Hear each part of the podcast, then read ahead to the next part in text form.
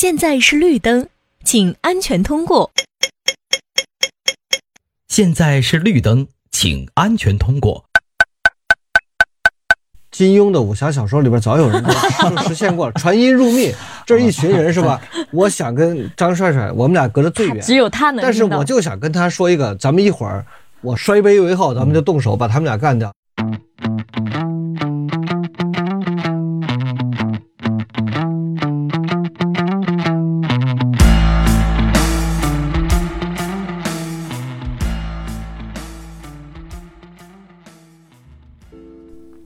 大家好，您现在收听的是中国盲文图书馆播客节目《第二视觉》，我是小五，这是一档关于盲人生活文化的播客节目，希望你能够在这档节目当中了解到你以往不常关注的群体以及他们的那些事。今天呢，我想跟大家聊一下的，就是已经深深嵌入到我们生活当中的一个存在，就是交通信号灯。其实我们在城市的大大小小的路口都可以看到交通信号灯。以我的经验来说啊，我们很自然的看到红灯就停，绿灯就走。但是其实盲人是看不到这个信号灯的，他们是怎么过马路的？可能很多人也有这样的疑问，或者是你设想自己闭上眼睛，想象自己是一个行人，在一个车水马龙的路口。你如何安全通过？那么今天呢，我们特别邀请到了中国盲文图书馆的何川老师、君君和帅帅三位，然后跟我们一起聊一下关于交通信号灯的这个问题。那么你们要自我介绍一下吗？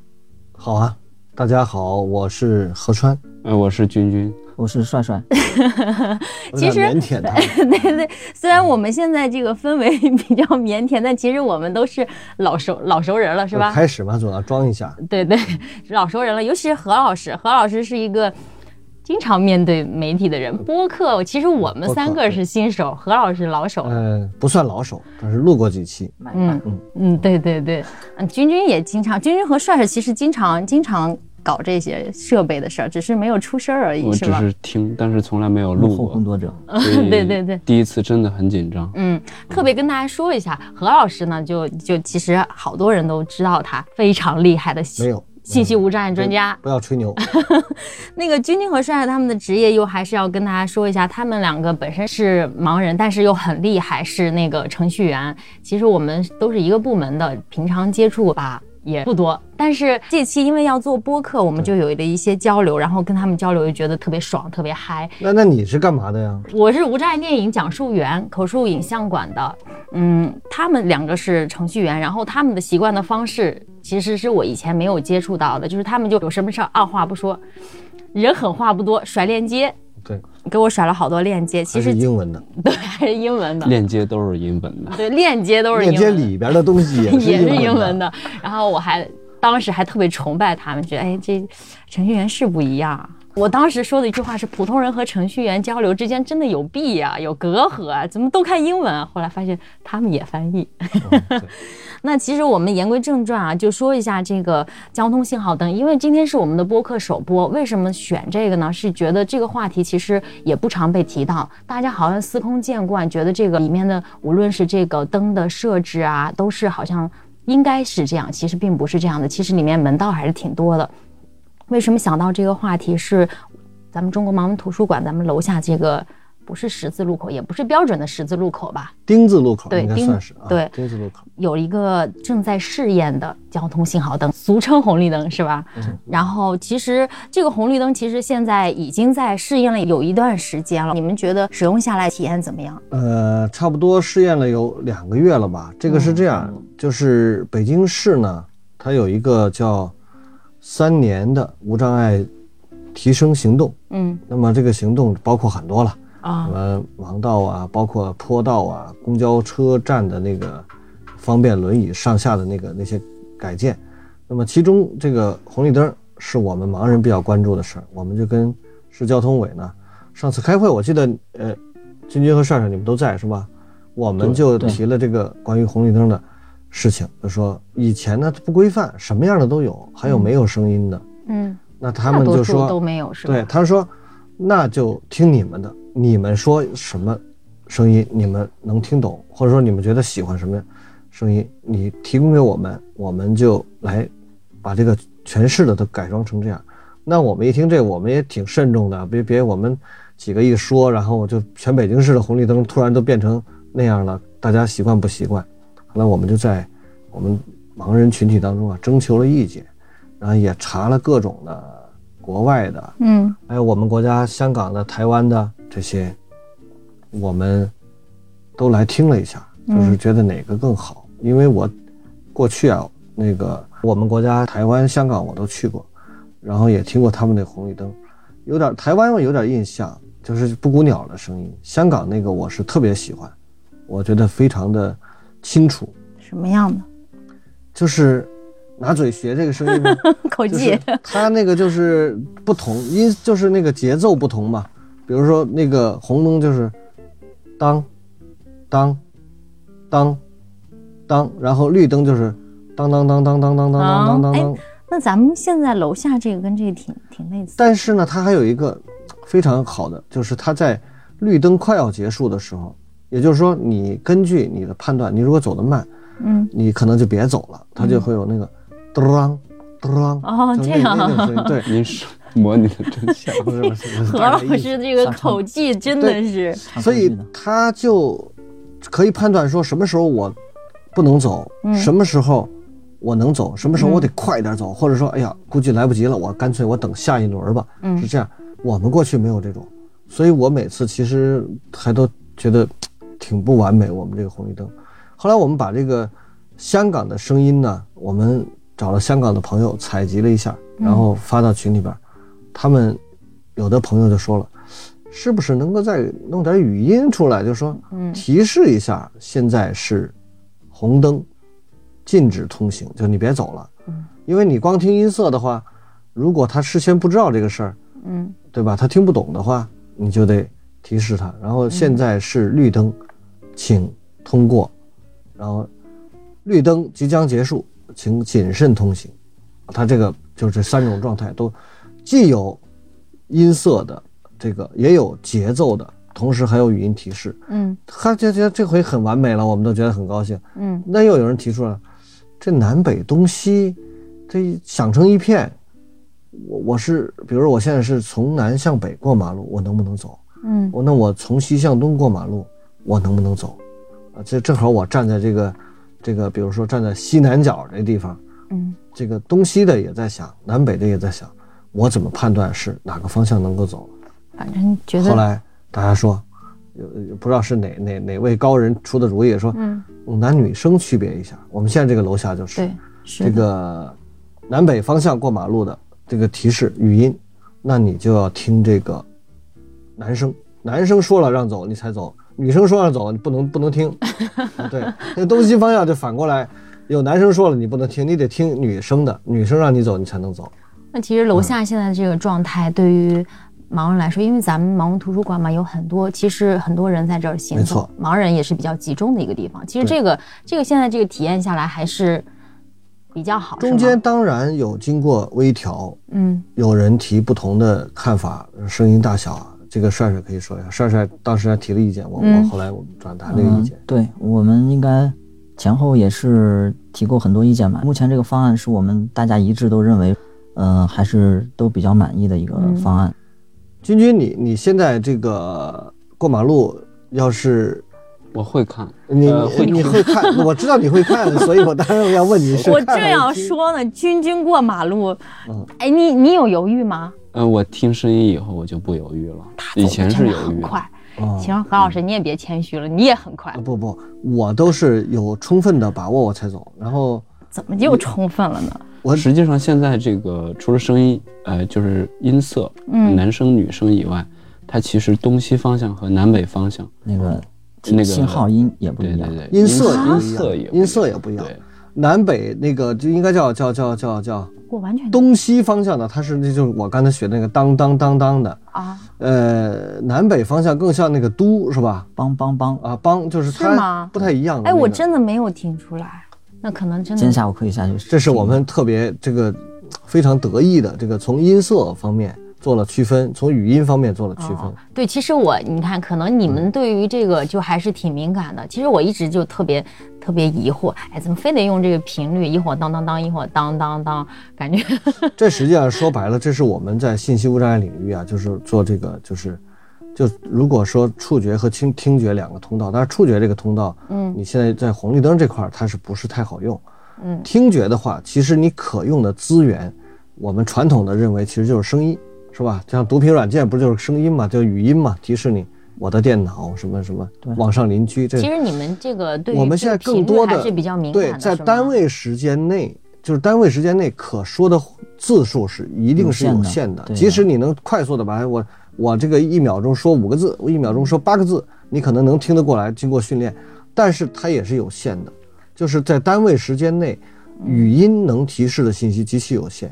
那么语音做不到的事情，其实我们是尽量想用音效，音效因为它很很短促，或者说它有各种变换，对。是吧？其实我们就说到，其实盲人对于声音的这个敏感性，无论是音色还是频率，你们都其实更敏感，能够把握它。其实到你看，像我可能也不没有太依赖这个声音，所以像您刚才提到的这个东西南北之间的这个差异啊，我没有特别明显的，只是每天比较明显的是那个男生和女生的那个声音，可能对于我来说比较明明显。我当时还有一个疑问，就说，哎，干脆为什么不用两种不同的声音？就例如像像日本啊，它一个是布谷鸟的声音，一个是那个杜鹃的，杜鹃杜鹃和布谷鸟好像是一种？是吗？嗯，它是一个，它叫周鸠，就是那个，啊对是吧？对，周就周鸠是就就是以他的那个发声的那个。然后另一种是那个类似那种就是布谷，呃，对对对对布谷布谷这是杜鹃，这是杜鹃的。周鸠是什么？是关关雎鸠吗？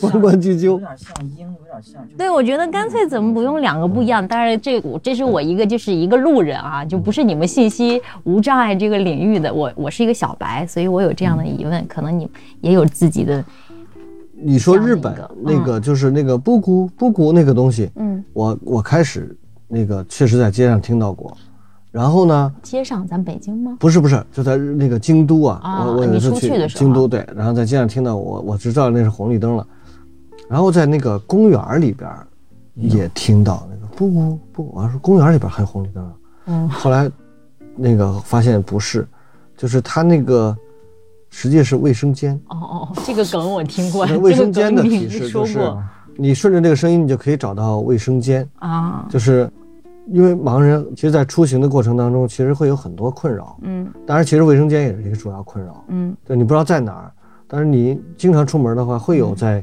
路上有这个卫生间的需求，但是你又找不到。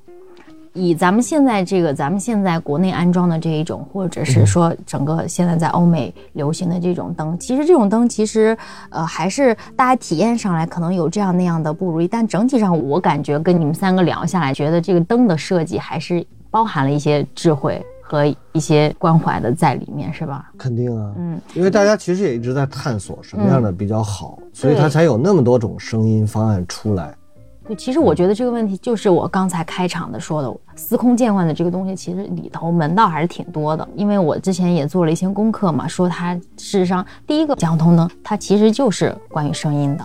它其实最开始不是按照我们的这个视觉，它是按照声音的。其实也是在这个二世纪初，有很多繁华的路口吧，每天马车的通过啊，人的通过特别大、特别多，所以需要有一个声音来提示大家，这个时候你可以过，也这个时候你不可以过，这样一个区分。其实，呃，很快大家就把这个和盲人如何过马路去去联系起来。这个其实一提到声音和盲人联系起来，这是一个非常自然的事。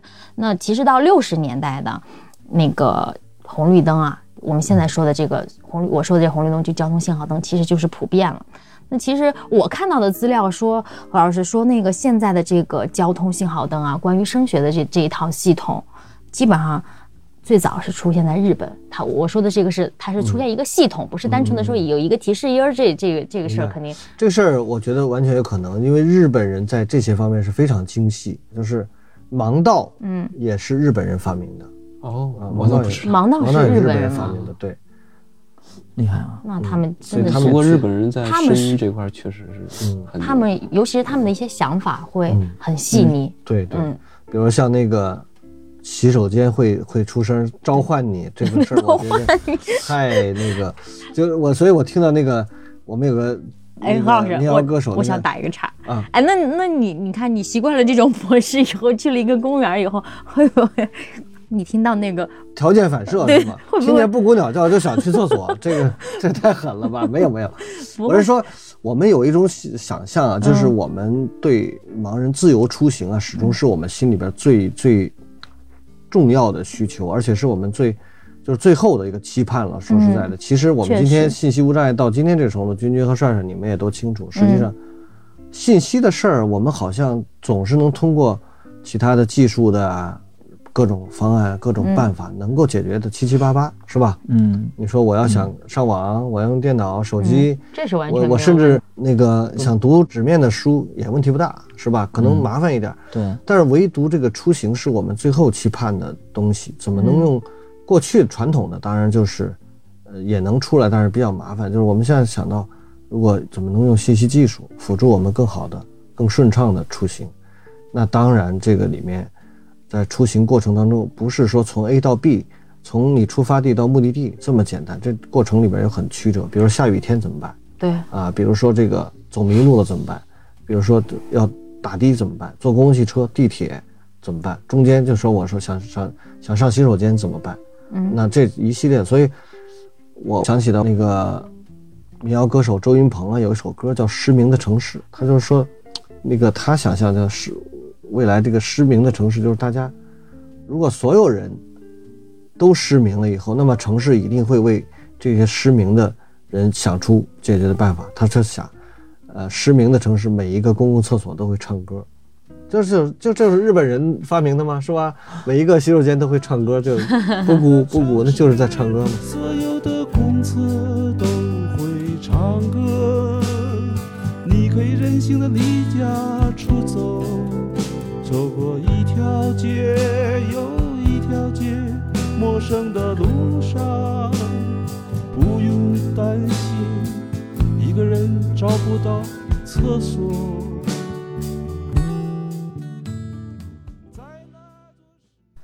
嗯，其实现在从整个整个世界范围内来看，还是有几种比较典型的。咱们其实，在之前也多多少少提到，像何老师提到，嗯，我们国家香港的、台湾的，还有咱们其实包括咱们楼底下的这种这种声音的方案，其实还有一些还有一些其他的方案，我们来一起听一下吧。这个声音是美国的，Wax sign is on to cross 17th Street,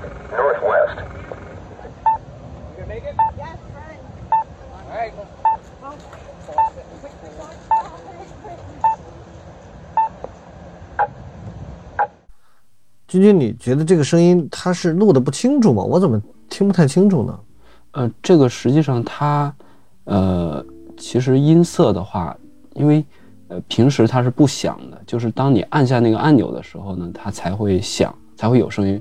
所以其实声音的音色并不需要有多大的这种哦平时不响区分开来，哦对，对明白明白。对，哦，这个所以呢，它响的时候，实际上你是非注意力非常集中的，嗯、那么你按下的时候，它才会响，然后它同时也会有一个呃语音提示，告诉你可以走了，而且会一直提示你可以走，这样。这个我倒是真的没注意，因为我还奇怪，因为我之前去美国的话，嗯都有跟同事一起走，没有自己单独出去的机会，所以我就没发现马路上有任何那个信号灯的声音。我还说不应该呀、按道理说是吧？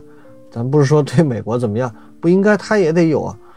但是同时我也在想，是不是因为美国行人本来就特别少，绝大部分都在车里边，就在街上走路的人特别少。那我再给大家放一种声音吧，放一下那个日本的吧，我看一下，这个应该是这个吧。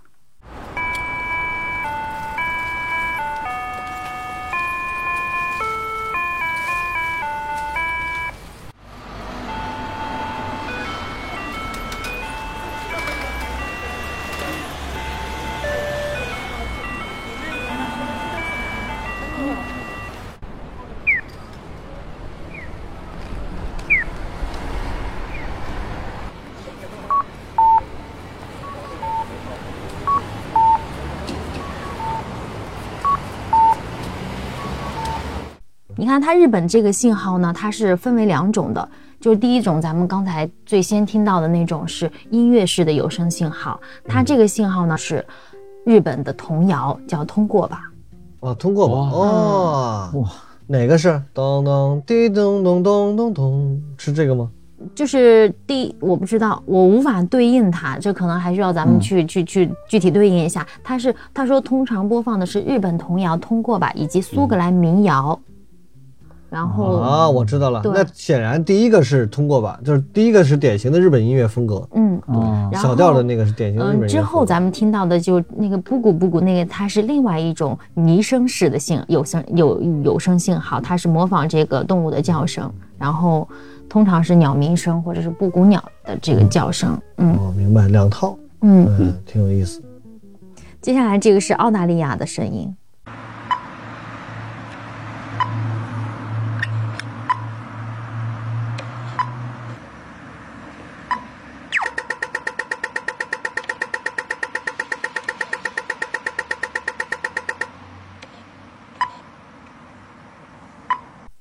这个我觉得这个有点吵，是吧？就是太硬了声音，你们你们觉得？觉得跟那个警报差不多，跟警报对对嗯对有点有点太那个太硬了，呃，其实太硬了也不太好，就更不容易被人接受了。哦对，我觉得就是找到一个平衡点对对。嗯，这是咱们国家香港的金好灯的这个声音啊。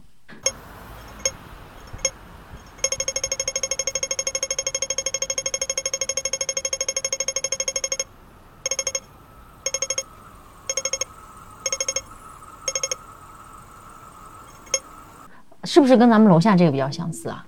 当然，因为我们其实很多是借鉴他的，因为我我最早去香港的时候是两千零二年，所以我一去之后觉得对那个印象非常深。那当时当那会儿就有了哈。可能比比我去的肯定还早，哦。因为我是说我我最早去香港的时候，嗯。零二年，然后零四年我又和一个同事去，然后我还特意给他讲这个，当时他刚刚入职没多久，然后我还跟他讲，我说这就是我们盲人那个特别需要的东西，嗯。就无障碍嘛，给他普及无障碍的时候，还跟他讲过这个，然后他觉得很新奇，还在拍照，嗯。然后我后来又去了，最后一次去香港是一五年，最近就没怎么去过了，差不多也五六年没去过了。我发现没什么变化，他们一直还是那种风格，嗯。就是很固定的，但是确实很好用。很好用，应该很好用。我在香港有盲人朋友，也自己能够完全就是凭一根盲杖自己就上下班啊、坐地铁啊什么的，都还挺好。说到信号灯或者叫红绿灯，我们对这个需求，我相信现在这个方案虽然很好，但不是终极方案，这一定还有更好的办法。应该有更细节的是吧？对，更细节，比如说怎么解决扰民的问题。对，我们现在这个图书馆，就是我们办公室的窗户就临着这个红绿灯，就在红绿灯，嗯可能不足二十米，我们确实能听到当当当当。你们那边还是挺明显的，嗯但是不觉得。但是如果我们的录音棚如果在那儿的话，这对我们就是个天然避不开的事儿。哦，那不所以那。天我说那个小五还挺能包容的。要是我，我其实对声音是是挺挑剔的。我要是一直听着那声音，我会觉得很。我觉得可能因为是办公室的原因，可能是因为白天听到这声音。如果是你嗯快睡觉了，不是，是因为我们办公室可能那个平时嘈杂的比那个声音要 对，真的，我帅人，我们完全不觉得这个东西的存在，可能已经习惯于它存存在了，并且不觉得它是一个干扰。但是因为还是你的房间办公室房间够大，因为再有一个就是说你平时有有大家注意力不在这个注意力不在这儿，还有电话此起彼伏啊，嗯。你可能不在意。如果这是你住家，你现在是安静的在嗯。学习，在复习高考，比如说，那你本来就很焦虑，然后又对，情绪不稳定，这个老听着这个声音，它是一成不变的，它一直那个频率。你我你我跟你说，就是我有个体会，就是我要失眠的时候，睡不着觉的时候，我们家那个卧室开着门，然后客厅里边那个石英钟，我听着都烦，啊，就是一秒钟蹦一下那个，能听到嚓嚓的那种声对音，对，那都会烦。就是你要，你要是心境不好或者你烦的时候，任何一点声响，只要不是你需要的，不是你弄出来的，你都会烦。那个帅帅，那你有没有就是有出行？因为你跟君君，我觉得应该算盲人当中也算是出行比较比较。他和君君还不一样，我觉嗯。得，他是用导区别盲犬太大了，我觉得。哦，不是，不是你现在用导盲犬我我觉得也得分阶段说，就是现在有有导盲犬，固然是解决了我很多问题，但是就路口通行这一件事情来说的话，可能导盲犬很多人对导盲犬还是有一些不太清楚的地方，比如说这个，很多人见到我就说，哎呀，你这个狗厉害啊，是不是能看红绿灯啊什么的？其实对对对对对，狗首先大家一般都知道，狗是色弱，它不是色盲，它色弱，但是它也看其实是分辨不了红绿灯的。那对于我他不懂得这个代表意义，这个代表意义像我们，就像你那天跟我说的，对这得从小学开始输出对对对，也可能也有这方面的因素，再加上可能它对它来说视觉本身它也不是太分辨得清，所以可能几方面吧，就是导盲犬看红绿灯这事儿是不存在的，不靠谱全是不靠谱，全是靠人，还是要靠使用，就是靠呃盲人来来听听这个周围的环境，比如说走到这儿，突然听见哎大家都突然都停这儿了，那显然是不能走啊，那我们也得停下来。嗯等一等。而且狗狗它也会看，它会观察周围。它虽然看不到灯，但是它会看周围。哎，前面比如说有车，走着走着车都停下来，那它肯定也停下来。它一般是这样子，对。哦，那你你现在过马路是一般是靠你来引导 Lucky、是吗？呃，对，这这个是必须是这样子，嗯因为狗狗的话呢，它是不会看那个灯的。那你现在如果是在这种有声音提示的这个路口的话，你听这个声音，你是要等新一轮的是吗？那天我跟何老师谈到这个问题，嗯如果是中断的话，你你会不会过？我觉得原先一个人用盲杆走路的时候呢，我是非常谨慎的，我嗯真的是。我不，我不确定这是什么时候开始想的，我一定会等一轮。等到最，先的那个点，等对，一定会等。但是现在那个导盲犬带着我呢，因为我我们这个组合就比较有意思，我们平时走路也比较快，所以 一般情况像这个我们楼下就是那天我们也聊到，就是说这边这个马路实际上是比较窄的，嗯，然后对于它这个正常走起来，或者说没有其他这个障碍的话，我们可能也就不到十秒钟就过来了吧，可能是这样的。所以一般情况我会看他，我会跟着他的感觉，他如果没有一点犹豫，直在往前走，那我也不会不会去管。哎，那他怎么判断有拐弯的车呢？比如你现在从我们这个角度说，我们从北向南过马路、是吧？嗯，但是总有右拐的车，左转、右转的车都有。嗯，嗯，这个在你刚起步的不久，就会有左转的车会对你造成一些那个。这是一个问题，这也是我在这个他能分辨吗？导他，应该他要分辨是可以分辨，但是有个问题就是说，嗯、就是长期的这种在路上的这种行走，因为大家一般在人行道上走的时候，多数情况下都是人们让他让着啊让着我们，所以当这个时候呢，他可能也是下意识会认为说车会让他，所以哦，他也整一般。情况下，他不知道特别危险的时候，他不会停下来的。哦 那你这是路霸呀？哎，我 我正想说，你说你们这个组合走的特别快，是一般是你赶着他，还是他扯着你啊？他都有都有，我觉得是你俩真行这这个，对这个帅帅，别说在街上，就他们在走廊里都走得很快，嗯，就是就是那个。但是我觉得我 Lucky 比较急，对他他有点就是有时候我我其实也经常听到有，比如说跟我一起走的人，有的时候会跟我反馈，就是说，哎呀，你知道吗？你们还可以头就伸到人家前面两个人中间，就来回就就往前蹭，你知道吗？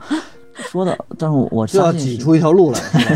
没关系，Lucky 还比较年轻。对我我 也他他是要挤出一条路吗？是的，是的，是的，他把头伸进去，然后拿头往左右扒拉扒拉，对对对，给你往开他就他开辟条路就想着说这个前面能扒出点小空，就扒带拉小空，让我们家老大过去。哎呦，好牛呀！他那君君跑，跑题了是吗？嗯，没事儿。君君呢？你你现在你现在其实不不只是上下班吧？你应该自己会出去遛吧？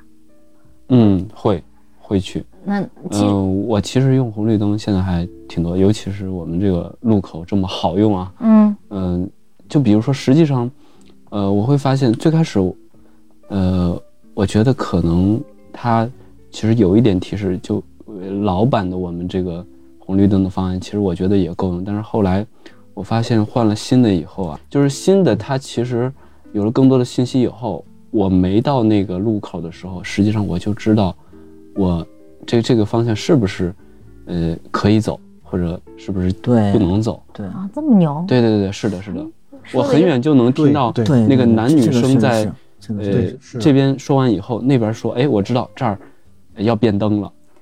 我跟帅帅跟呃，我跟君君差不多，就是 你们都好神，好就是好神。以前的话，我就要一直等，就是以前没有任何声音的时候啊，嗯我到这儿，我肯定知道这儿有红绿灯嘛。我是怎么判断呢？呃，我是等，比如我要过的这边路，车全停了，齐刷刷停在斑马线前面后面，那这个时候我知道我就可以走了。但是如果我一走到这儿的时候，他就已经停了，我是不敢走的。我不知道他已经是刚停啊，还是马上准备要变灯了，那没办法，那就等下一轮。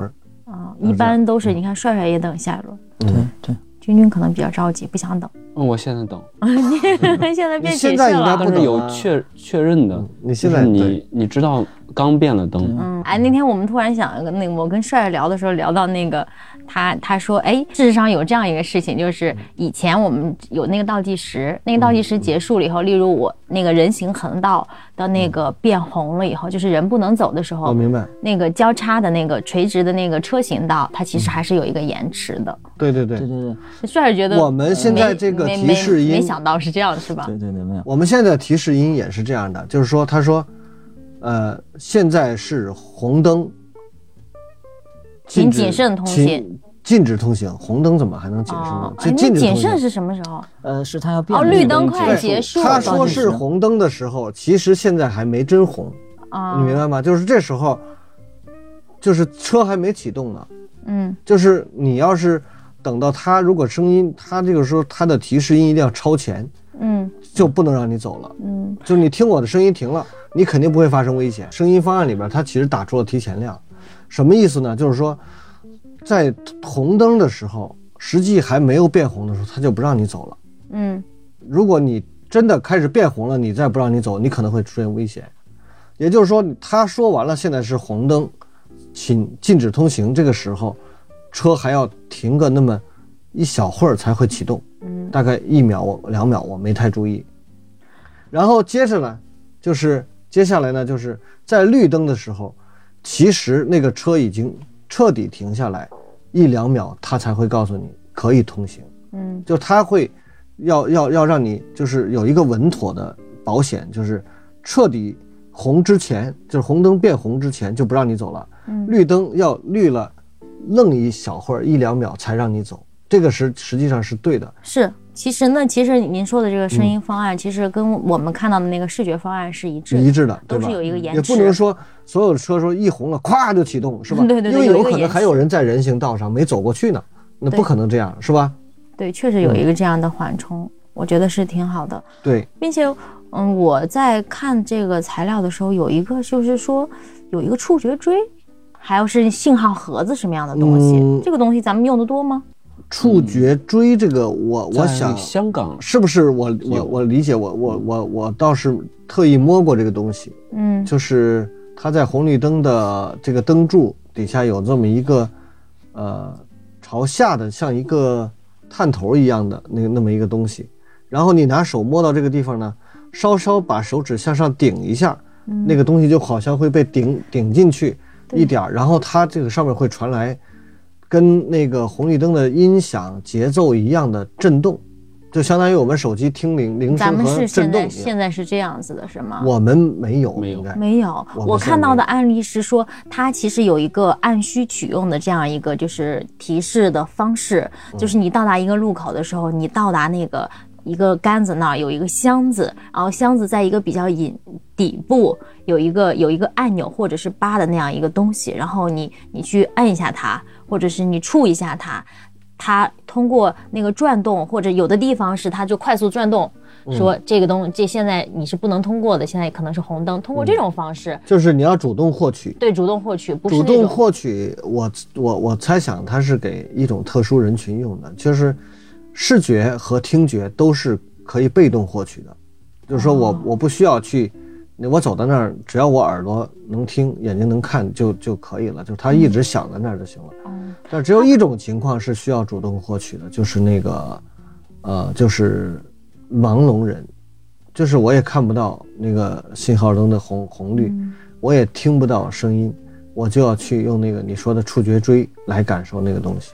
当时我看到这个的时候，我其实还是有点疑问的，因为我想，若我不是每天都经过这个地方，我到达它的时候，我怎么能找到这个啊、触觉他肯定是有训练，就是嗯盲人、聋人，呃，我说是盲人和盲聋人嗯。在出行的时候都要接受呃专业的训练，比如盲人叫定向行走，嗯。盲聋人肯定有更加这个，因为他比盲人还少少一个听觉嘛，对他更加这个严格的这种训练，更专业的训练其。他其他感官来判断，所以他为什么是主动获取呢？就是路过这个路口的盲聋人的几率是非常非常小，嗯所以他一直在那蹦蹦跳跳那个东西，也不太合适，就是有点浪费。等那你你来了之后，你再你你有需要你就你就去获取这个信息。嗯，是这样的。其实我觉得现在这种方案，现在这种一直想的这个方案，您刚才也提到，其实可能存在对于扰民的这样这样一个问题，声音大小啊，可能对于不同人接受起来还是有不不同的需求。其实人群大了以后，这个需求又各式各样了。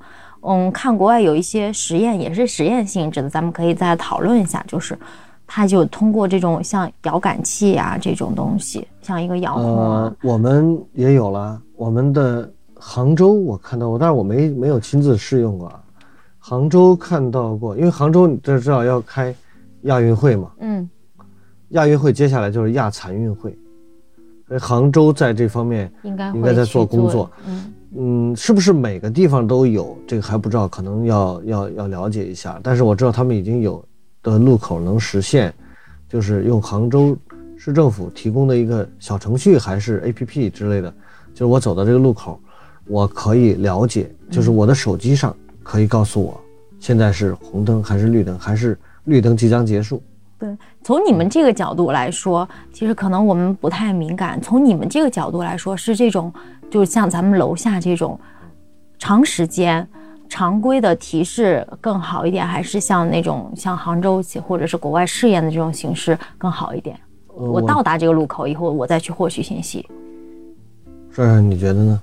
嗯，对于我们真正使用这个声音的人来说，嗯，我觉得当然这个声音是越大传得越远越好，是吧？并且一直有 是好一点，时刻提醒着。对，但是还必须，嗯，可能还得考虑到，就是它对周围的这个环境的影响。其实就包括，呃，一开始咱们说到那个布谷鸟啊那些的，嗯好像我看到也有一种一种解释，就是说为什么就是在日本人之前，其实美国他们已经试验了那种，呃，就是很机械的那个声音。为什么日本人会想出这个布谷鸟呢？好像他们也是有，就是想通过一种取自大自然的声音来哦缓和这个整天一直从头到尾尾在响这个声音的对人们的干扰，就是哦尽量把它伪装到这个环境中，可能有这种考虑。我觉得这个可能也是我们需要的。然后就是假装在森林里。对，就是说让大家尽量的不会觉得那么奇怪。比如说我们楼下的那个声音吧，其实有很多人他可能不注意，但有的人注意到之后，他就会问。就是我们刚换上那个新的声音之后，他们就问：“哎，这哪儿敲木鱼呢？” 敲木鱼 敲木鱼是我们单位的人问吗？不知道，就是楼下他们会有那个，就周围可能有路过的人有行行人他们会问。对对，所以就是这种声音对普通人来说，他可能也是有一些这个，确实是有一一些影响的。如果这个声音好听一点的话呢，可能就对他们减轻一些负担。可能大家就接受的容易一些会是木鱼呢？呃，那个后来那南个北向，对有点点像像，木鱼有点像，有点像，那其实夜间其实干扰更大。对有一年我就是在香港的话，我开始很新奇了解这个东西以后，但是我后来去，就是呃住在我是住在盲人辅导会，就相当于我们这种图书馆这种机构嘛，嗯。但是它上面有客房，也就是它不是个真真正的小区，嗯。呃居民楼，它甚至也不是个酒店，它就是辅导会的客房。呃，比如说就你你理解就成我们办公室，然后你就住在那办公室，就比如我们我们现在上班那办公室，因为某种原因你今天晚上就住在这儿，然后你就真的一直能听到楼下的那个叮叮当当在响，嗯，一直能听到，半夜十二点了我还听见。他们晚上也不关是吗？呃，不关。然后我我觉得挺不可理解的，我觉得香港人这不是挺挺挑剔的吗？因为，他们还挺，人家挺注重维权的呀。不是，啊我我听的版本说，我我我也问过香港的朋友，我说你们香港人对盲人挺包容啊，这这么叮叮当当的事你们都都能接受？他说不是，是香港的盲人很厉害，那个你要是把他给拆了，他他就真真去维权，那这个没办法，就是也会发生这种大家对这个事儿不理解，然后就慢慢的商量怎么办。其实我觉得就是一个城市，就是它现在都讲智慧城市嘛，嗯就是要用先进的技术手段，让所有人在这里面各得其所，这才是就是你想办法嘛，对吧？你说嗯都舒服。都舒服，然后互相又又不会造成太大的侵扰，我的权利践踏了你的权利，或者你的权利影响了我的权利的这种，那肯定就会有问题。那就是大家用技术手段来解决。我觉得未来可能就是说的那个杭州的那个方案，或者你说的国外那种遥控器的方案，其实是一个意思，嗯，就是如果按需来让它发生，可能会更好一点。对，啊。没有没有另外没有某一方是被迫对对接受，对对对。对，那其实我觉得，呃，因为盲人这个群体，他也是跟正常群体是一样的，他也是从零岁到一百岁，各种年龄段的人都有，嗯。所以他很可能智智慧的那个就是智能的方法，用手机的那个什么，呃，触碰啊，或者说你用按钮的这种方法，也可能他就有些人使用不了，你还不能一刀切，就说我从明天开始红绿灯变成智能的了，那我我我不会使用这东西，就像我们现在都现在都刷那个扫码，扫码那个有的老人他就是扫不了，盲人当然也扫不了。嗯。那你有这种怎么办？就是可能还还得慢慢来。对，而且那个触触摸的那个按开关，我看到好像还有一种说法，就是他们会觉得那个方案不好的一个原因是，嗯、就是说大家都去摸嘛，因为你毕竟是要接触的，可能不卫生。就是外国人他可能也比较讲究哈，就他们会觉得那个可能不卫生，就大家都去摸。戴手套摸呗，还有一种就是，就跟现在我们那个好多公共汽车站上面，为了其实对，这个新新我们的理解啊，是这个意意思啊，这个动机是好的，就是让盲人了解这个车站怎么回事儿，这一站开到哪儿，这个总共沿途经过哪些站，我给你做个盲文的站牌。嗯，可是他就没有想到，盲人来到这儿，他怎么会知道这儿有个盲文站牌？对，就是这个，你的信息很全，但是没获取不到。获取不到，就是就就跟这个一样，你在这儿设置了这个灯的按钮，对我怎么知道？其实我就有这个疑问，你我怎么知道你这个这个盒子你怎么找找到这个盒子呢？对就是我我我我我，除非除非你特别高度标准化，你全北京市的都一模一样，都在一个位置，那我没关系，我们我们训练就是了，是吧？哦，如果是一个标准的对的话，就可以对，通过你就像现在我们我们那个像斑马线一样，普通人走斑马线，你不需要花太多的训练成本吧？嗯，因为从小孩你带你的孩子出门的时候，你就会跟他讲，以后过马路要走这个斑马线，是吧？嗯这个东西他也不需要太多的记忆成本，他就他就学会了，这是可以的。嗯，但是问题就是因为斑马线很标准，他都画的全国各地都画的是一模一样的斑马线，我我识别了这个，我到哪儿哪个城市我都可以走斑马线，是安全的。嗯但是我们的红绿灯现在在北京市都现在还在试验阶段，将来可能会统一成一一种方案。嗯那在全国的话，那还是有难度的。嗯，其实这个我们之前说到这个像这个红绿灯的这个无障碍设计，其实应该是很细，要很细化。因为那天我跟君君和帅帅讨论一下，你看像在一个十字路口，应该是君君应该是有八个八个灯这样子去指示的，是吧？对对对，你这八个灯这么多灯，怎么区分这个方向？因为你不不依靠视觉的话，这这个是我也曾经想过这个问题，就是我们的那个斑马线，就是我们这个路口的交角相对来说比较，这个叫大还是小啊？就是就是我们北京的这个路口啊，嗯。比较标准，就是南北东西，对。基本上是九十度角，对。所以这个这个它就导致这两个，就是我从南北地方过马路，还有我向东西过马路听，到的声音音量，这两个相距太近，对就这两个斑马线，就是过路的过马路的点相距太近。如果我这个我我这个路不是那么标准，它可能就不一样。你看香港，你会发现它很少有这么这么多这种大的宽的路口。但事实上，事实上，在国内这样的路口是非常多的，对你只能去用一个方案去去去完善它。所以我们的我们的城市现在的方案从唐朝开始就是棋盘式的，就是横平竖直。对，所以你这个马路的交角一定是基本上近似九十度的，嗯，那一定就是这俩斑马线它就离得很近。那从成本考虑，一个灯柱拴拴两组这个这个灯是吧？嗯现在的方案是怎么样的？这个是帅君君，这个是依靠什么来？声音音量大小，音色嘛，音色音色，就是刚才刚才嗯。刚开始说的这个，一个是敲击金属的声音，一个敲击木鱼的声音，还有就是男生女生，男生女生。那八个灯呢？方向不影响。啊方向就两个，哦，同时我只听我我只听我头上这个灯对。的声音，不会混淆是吗？不会。他们以前有人说，我在过马路的时候，我听不到对面红灯的那个那个信号那个声音，我就给他们讲，我说这个对面那个红灯的那个那个，就是你你你正好对面，他可能也在也在响，但是那个不是给你，可能你这时候听的，你这时候走到路中间或者走到路中间你要听，它是更多的是提示你方向，你过马路的时候别走斜了，别走歪了。哦，这样。啊。哦，它不是说我要我要听到对面那个声音我才出发，我才开始过，那可就不行。就像你们也看看也是看眼前的这个红绿灯嘛，也不看。当然你要看马路对面的也可以啊，它也是但就间接了，这个判断就更间接了。对对，那天君君还提了一个，就是从从这个机械上来说，那个声音要是能定向的话，就好很多，是吗？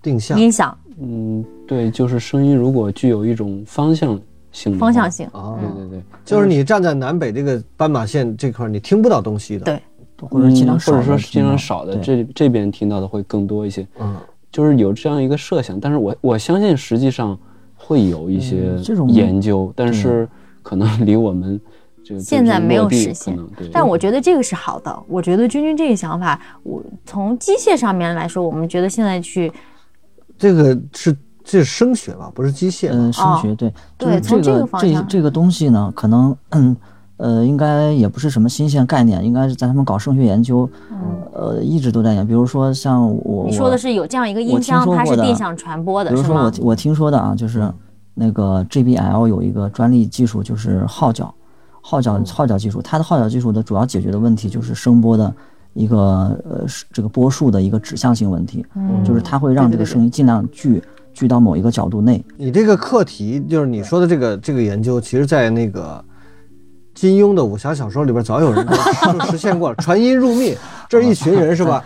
我想跟张帅帅，我们俩隔得最远，只有他能但是我就想跟他说一个，咱们一会儿我摔杯为号，咱们就动手把他们俩干掉，但是不能让他们俩听见，传音入密嘛，是吧？就是声波的指向性，他们偷了我们金庸的概念，是对吧？对，原来城市智慧出行的方案的奥秘都在金庸金庸的武侠小说，嗯真的有这个可能性。我觉得，我觉得这种方式是是好有的。你像我们其实知道有一种音箱嘛，回音壁，嗯，它是一个横条，但是它能让你感觉到好像这个是一个立体的声音，可能是能模拟到七点一或者五点一声道这种感觉。实际上，这个也利用了这种相关的技术。我相信还有现在有那种博物馆里边有那个声音罩，就是从头上垂下来，你就必须站在这个位置能听见，你离离开这个位置以后，一点声音都听不见。这个我觉得也挺神奇，未来像这些对可能，都我觉得这些方案其实都是突破了，技术上突破了，说不定就可以实现。嗯，我觉得是未来可期，因为我觉得现在何老师应该从你的角度来说，可能知道的更多。那现在这个盲人出行，其实能走出家门的人应该是更多了吧？有了这些辅一定是更多了。从一个角度来说，我们盲人出行的需求越来越多，因为我们这个呃几十年以来，盲人群体的各个方面在发生显著的变化，比如说盲人就业的多元化，嗯盲人受教育的这个普遍提高，那么这些都会导致他有更多的出行需求。嗯啊，那个不像过去，呃，当然社会对这个残疾人观念的这种正确认识，这个是最重要的。比如过去我们不愿意出门，可能一出去被歧视，现在大家都歧视这件事儿基本上已经不存在了。那么我们当然就可以更多的要要出门，要有这种需求了。嗯呃，但是一方面来讲，城市的无障碍化会使盲人需求会变得越来越顺畅，这是个大趋势，这是肯定的。呃也有那么多人不断的为此在在努力啊，各种的这个环境的、信息的各方面的无障碍。就我我每个星期或者每个月吧，就无障碍的会的开很多次，嗯就是各个角度的公共设施的，呃，什么那个信息的环境的都有。嗯我觉得是很多人在为这做这块领域在做工作。同时呢，新的这个交通发生的一些变化，也会给盲人出行增加新的困难。比如说，过去我们想到的，什么？我小的时候，确切的说，九零年以前，我出行的话，就是我也不拿盲杖，我在北京四处逛，然后一点问题都没有。我没有，就像我这个视力，我从来没有被车刮到过、碰到过，或者被车吓一跳。您是说现在车比较多是吗？车流量太大，这是一。第二个呢，就是在街上行驶的这种车的形态也多了很多。对对，自行车，我们小的时候大量的就是绝大部分汽车，然后第二就是自行车，自行车就是传统的那个蹬的自行车，嗯这东西极可是可控的，它就是快撞到你了，他也不会真的撞到。它还有一还有一个是那个时候的叮铃铃会响。对对对，还有那个时候的汽车汽汽车开过来的声儿可大了。对对对，嗯老远就听呜，你就躲躲躲一边去。现在这个电动车开的例如像像像我我们家现在那种车，电电电动电动汽车，嗯那可悄无声息了。对，然后没什么没什么我经常会吓一跳，一回头那个车就在你屁股后头，他也没催你啊，嗯，就在你屁股后头了。静静的跟随。对，就像那个，又像那个金庸说的，这个不知不觉已经到了你身边了，你都不知道。然后我们小时候就是汽车、摩托车，嗯，这都是声音很大。自行车按铃儿，你记得那种摇铃儿，就叮铃铃铃，特别清脆的那个。我不记。得你刚才描述的这个场景，你说九零年，我们仨还没出生。没有那个 没有没有，我还是骑过那种自行车的。啊，你还骑过那种，就是那种转铃儿，一摇摁一下就当啷咚咚咚一直响，那种转铃儿是吧？嗯对对对，其实那种更友好一点。我也觉得那种很好。然后还有自行车的链条声音，新车那个滚珠在那哒哒哒哒哒哒转动的声音都能听得到，就挺好。但是呢，现在不一样了，嗯电动汽车是一方面，电动自行车就是什么平衡车，平衡车，哦，平衡车更无声特是。个真真的是不知道是从就是就是感觉就是一一个轻功高绝的人从你身边掠过，是吧？飘过，唰一下就过去。然后还有就是那个快递的那个带斗的那个车，那个也非常危险。还有老年代步车，那天我在那个斑马线上差点被老年代步车给撞了，就是因为他走的是汽车道，我默认那个绿那个我的呃绿灯以后，所有的车是停下来的，汽车是停的，他就直接开过来，嗯，然后我就没往没往那边仔细留神，差点撞到我。然后他就是等于是我们俩判断，我以为我能在他前面过去，他以为他能迅速的过去，就差点差点撞着我。他可能没有，我还是也没有意识到你是盲人。对我还是退让了一下。嗯，关于这个交通信号灯啊，其实又提到这个盲人出行、普通人出行，其实是涉及到一个问题，就是包容的问题。嗯，那其实这个包容，其实也不能说哪哪一方单纯的去包容另一方，其实哎是应该有更科学的方式。呃，两个层面讲，一个层面就是说大家互相理解、互相包容，是吧？这个我们盲人要出来，就必须得需要这个叮叮当当的声音。那么普通人可能觉得这个声音很吵，但是你如果理解了这是盲人必须的，你可能就要妥协，嗯要要要包容，就是你说的包容。嗯那我们同时，盲人也有一个呃包容的问题，比如说到了晚上七点以后，早上七点以前，那么大家就都基本上不是工作状态，绝大多数人不是工作状态了，这个时候这个声音可能就会有点吵，嗯那么他就会把这个音量调低，就是你会注意到早上七点之前，晚上七点之后这段时间，他的声音是小于白天的，小很多。咱们现在这个还是没有设置这个设置设置了设置了设置了，它甚至可能都是彻底关闭。对。对，他这就是互相包容。这个时候我们我们就得理解，是吧？这是一个层面。第二个层面呢，叫权利的，从权利的角度来讲，这个普通人和残障人群是在路权、在出行权这方面是完全平等的。嗯那么，你只有给了视觉的信号，红、绿、黄，然后你没有给到这个视障人需要的听觉的信号，那你是对我们权利是一种漠视。嗯这个是从这个角度来讲，就是从公平正义的角度来讲，那我们一定是需要这个东西。嗯所以它是两个层面，既有权利的事儿，那就是大家就好像剑拔弩张，你谁的权利也不能侵犯，嗯但是就必须要有包容，要互相妥协，互相让步，这样这个大家的权利就才都能更好的实现。看不到你如何美丽，但是知道你的心是善良的看不见白云飘过了屋顶听说远方有一座失明的城市那里没有目光不需要彼此打量在那